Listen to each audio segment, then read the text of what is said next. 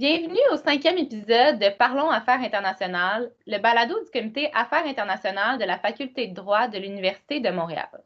Cet épisode de notre série, Le commerce international à l'ère d'une crise, portera sur l'arbitrage international. Nous avons aujourd'hui avec nous l'avocat et arbitre Stephen Dreimer.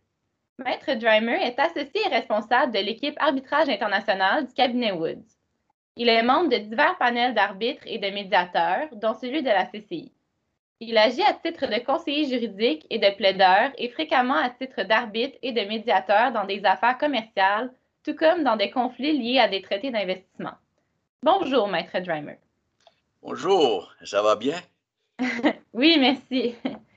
Quel est l'intérêt de passer par le processus d'arbitrage, sachant que les coûts sont très élevés? Puis quels sont les avantages concrètement de l'arbitrage? Euh, bonne question. Euh, d'abord, rappelons que euh, l'écart entre les coûts d'un arbitrage et d'un procès devant un tribunal de droit commun est relié surtout au coût du juge ou des arbitres. Donc, ce n'est pas la totalité, pas même, ce n'est même pas la majorité des coûts impliqués. Euh, euh, mais l'intérêt euh, sont, il y en a plusieurs selon moi, dépendamment du cas, de la cause et des parties. Numéro un, c'est l'option, le, le fait de pouvoir choisir son juge, son arbitre. Numéro deux, c'est l'option de pouvoir tailler la procédure aux besoins de la cause. Et peut-être l'aspect le, plus important de loin dans le contexte international, c'est que les, sentences rendues par des tribunaux euh, arbitraux euh, sont euh, portatifs, je dirais là, euh, portatives. ça, se, ça se fait exécuter n'importe où dans le monde, presque, beaucoup, beaucoup plus facilement que n'importe quel jugement de tribunal de droit commun. Puis, euh, quels sont les plus grands centres d'arbitrage dans le monde, puis pourquoi ces endroits-là? Euh, quand vous parlez de centres, vous parlez de villes ou de, de, sites, ou plutôt, ou des institutions comme telles? Euh, des, des, ben, locations? des, villes. des villes centrales. Ben, je dirais Paris, Londres, Genève, Hong Kong, Singapour. pourquoi? D'abord, ils sont tous des, tous des centres commerciaux importants dans leur région. Numéro deux, question d'histoire, je dirais. C'est-à-dire que c'est là où sont depuis longtemps les plus grandes demandes, les plus grands besoins euh, d'arbitrage comme, euh, comme mode alternative de règlement des différends. Et c'est là où euh, a développé la pratique. Il n'y a pas de magie là-dedans, sauf Hum, je pourrais ajouter, mais ce n'est pas unique à ces endroits-là, le fait que le droit domestique d'arbitrage est très, comme on dit, euh, arbitration friendly. Mais à part ça, euh, il n'y a pas, comme je vous dis, il n'y a pas de magie. Là. Euh, Toronto, Montréal, Calgary, Los Angeles sont d'autres centres, mais pas les centres les plus historiques. Puis vous avez mentionné aussi des institutions. Ça serait quoi les institutions les plus importantes euh, au niveau international? sans, sans, mettre qui que ce soit dans l'embarras, je dirais la CCI, euh, Chambre de commerce international, la London Court of International Arbitration, euh, la Singapore International Arbitration Center, le, Stockholm Chamber of Commerce, par exemple. En Suisse, intéressamment, euh, euh, il n'y a pas d'institution comme telle, mais on voit que c'est pour les autres raisons que le Genève ou Zurich, que la Suisse est devenue un centre important. Rien à faire avec euh, l'existence d'une institution particulière dans, ces villes-là. OK. Puis, euh, quelle est la distinction entre le rôle de l'arbitre versus celui d'un juge dans la recherche d'une solution?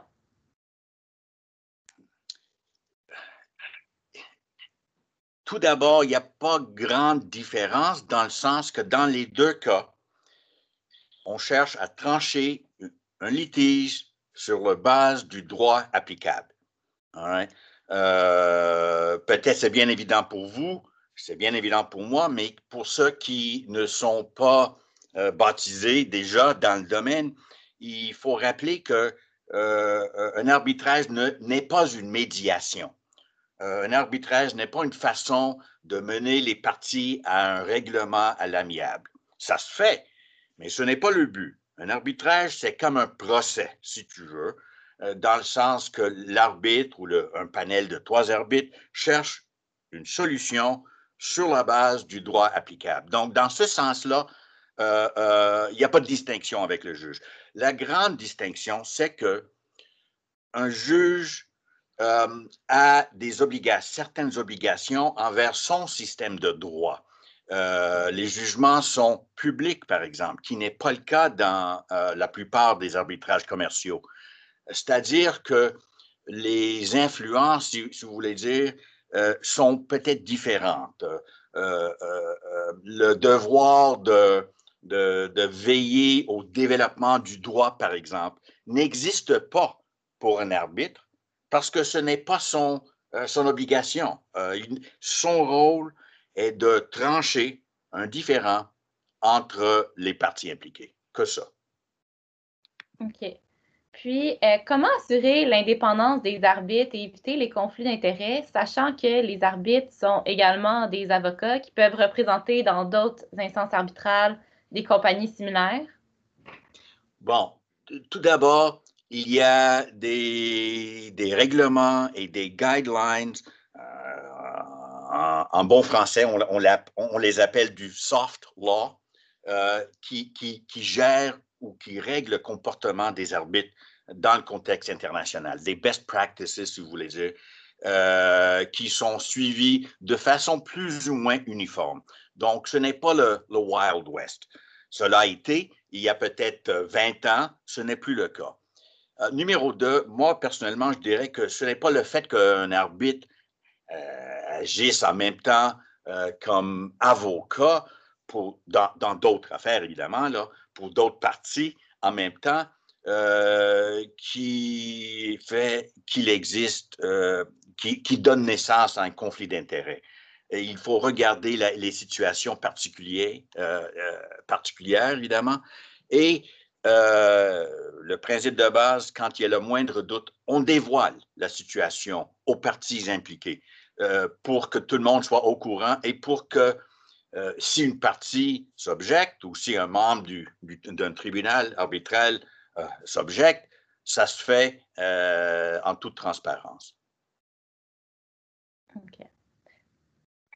Je ne sais pas si ça répond à votre, à votre question. Je, pourrais ajouter que là, je distingue, je, ne veux pas prendre trop de votre temps ou de temps de vos écouteurs, mais distinguons le contexte purement commercial et privé, c'est-à-dire deux compagnies, par exemple, euh, qui ont un, différent euh, commercial et, comme je dis, l'arbitre tranche là.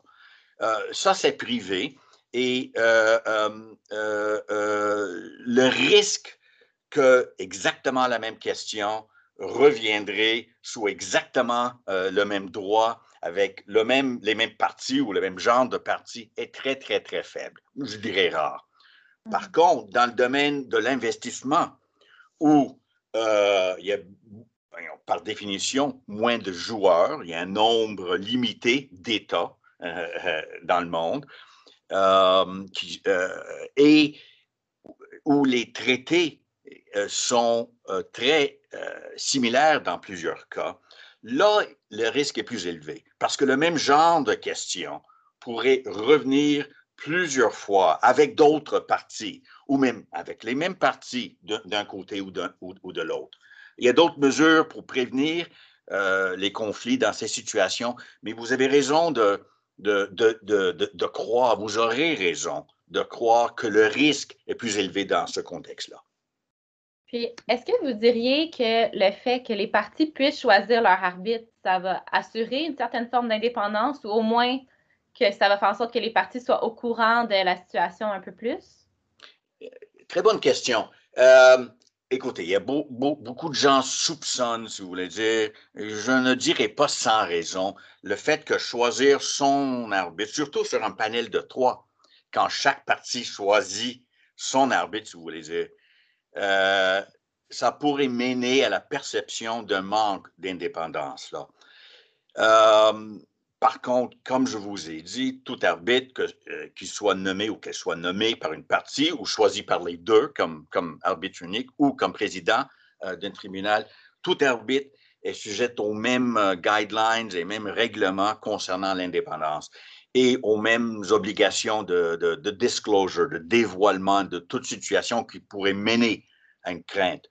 Euh, le grand avantage pour moi, c'est que ça fait en sorte que les partis ont, ils prennent ownership du processus. Ils sont investis par le fait qu'ils ont confiance au moins qu'ils connaissent et qu'ils ont le droit de choisir directement au moins un des des arbitres membres du tribunal qui vont euh, trancher le, litige devant eux.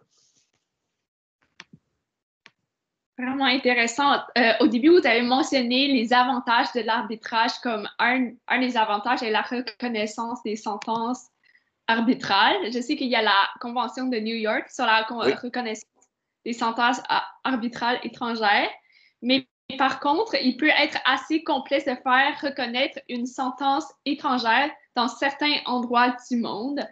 Par exemple, dans le cas du Brésil, plusieurs conditions doivent être remplies. Il est préférable d'avoir une sentence directement de la CCI, donc la Chambre de commerce internationale de la région. Quels sont les défis de reconnaissance d'une sentence arbitrale étrangère? Euh, je pense que votre question répond déjà euh, à sa propre question dans le sens que, que, ça dépend de la juridiction où on tente de faire reconnaître euh, la sentence. Euh, il peut y avoir, vous avez tout à fait raison, certaines complications dépendamment de la région. Euh, et évidemment, il y, a certaines, il y a des différences entre régions. Même au Canada, il y a, des différences légères entre, entre euh, régions, régions. Mais euh, ça ne, selon moi, suffit pas pour dire que ça vaut pas la peine. Ah, l'une des raisons, pas la peine de considérer l'arbitrage comme étant un mode alternatif faisable et tout à fait utilisable, workable, euh, pour euh, les différences euh, en matière internationale.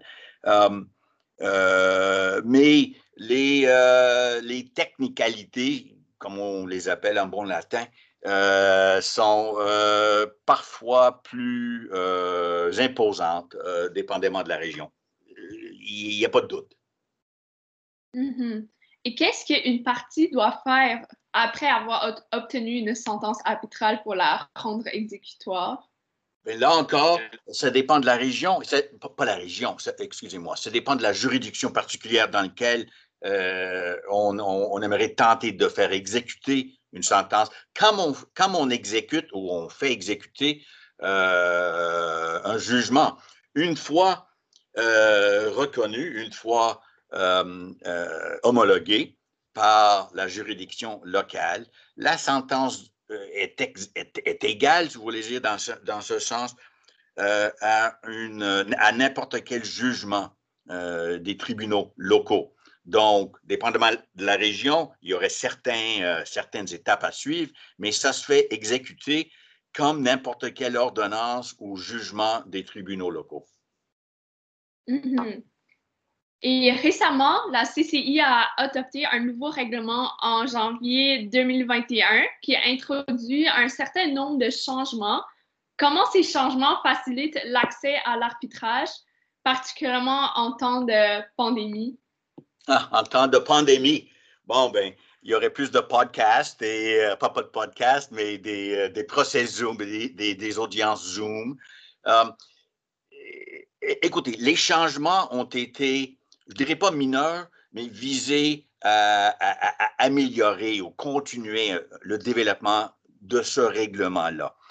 Euh, développement qui a été euh, amorcé il y a plusieurs années.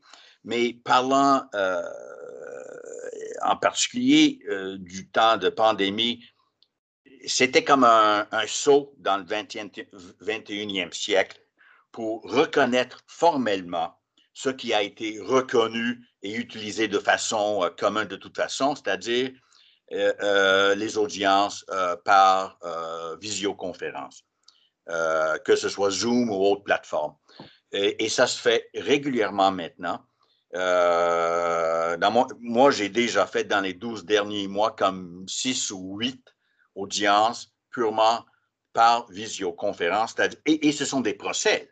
Euh, dans le sens qu'il y a des témoins, il y a des experts, il y a, des arbitres, il y a des avocats.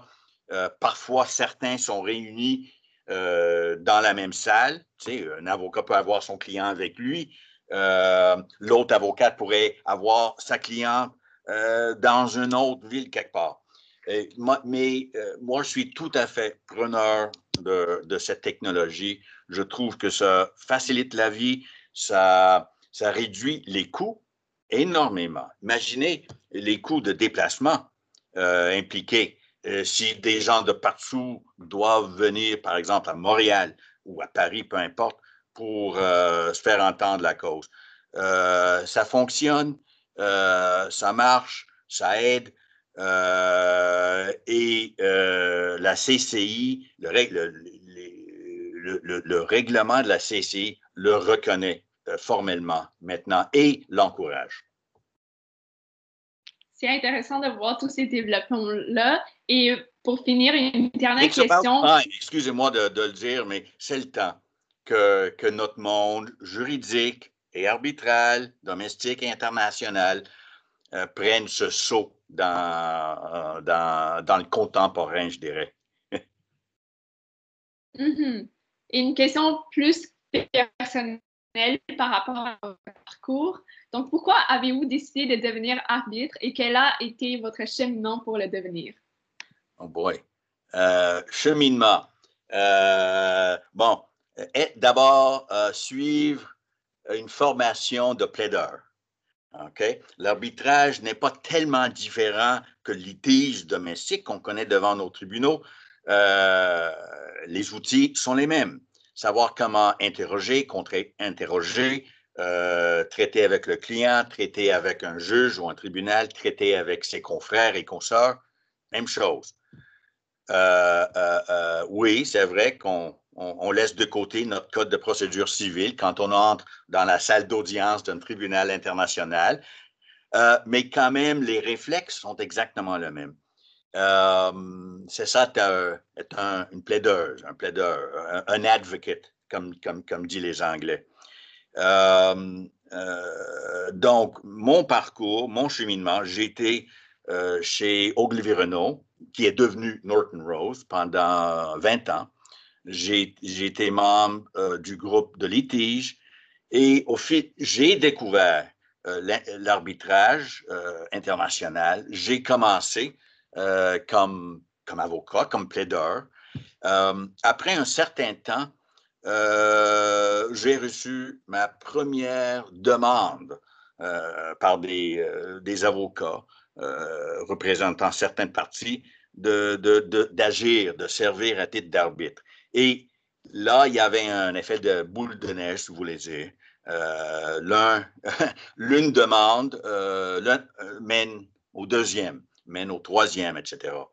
Mais euh, tout est commencé et je sais qu'il y, a différents parcours, il y a différentes euh, perceptions euh, et, visions, mais pour moi, tout commence par le fait d'être un plaideur, d'être un bon plaideur dans son système local, domestique, que ce soit au Québec ou à Paris, peu importe.